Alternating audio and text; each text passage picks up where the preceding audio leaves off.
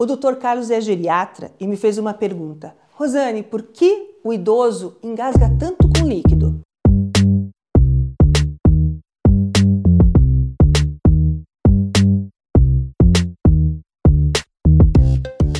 Na verdade, a consistência líquida ela tem um trânsito maior da cavidade oral para o esôfago. E para um indivíduo que precisa organizar melhor essa musculatura, ele pode ser uma consistência, né, uma viscosidade alimentar que tem maior risco de aspiração laringotraqueal, principalmente no paciente que tem disfagia.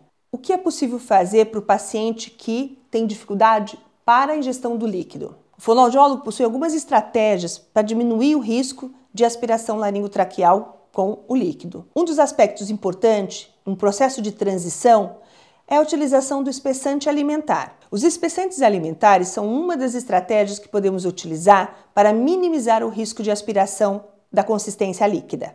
Nós temos algumas marcas no mercado, que a base ou é goma de xantana ou é a parte de amido de milho. Qual a vantagem do espessante alimentar para o líquido?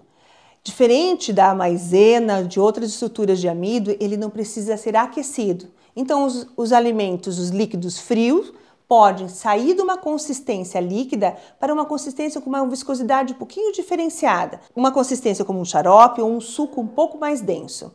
Isso diminui o trânsito de velocidade e facilita ao indivíduo que tem disfagia orofaríngea. Além do espessante alimentar, nós temos outras estratégias, às vezes mudança da, da posição da cabeça, o uso de um canudo ou controle em relação ao volume de líquido colocado em cavidade oral.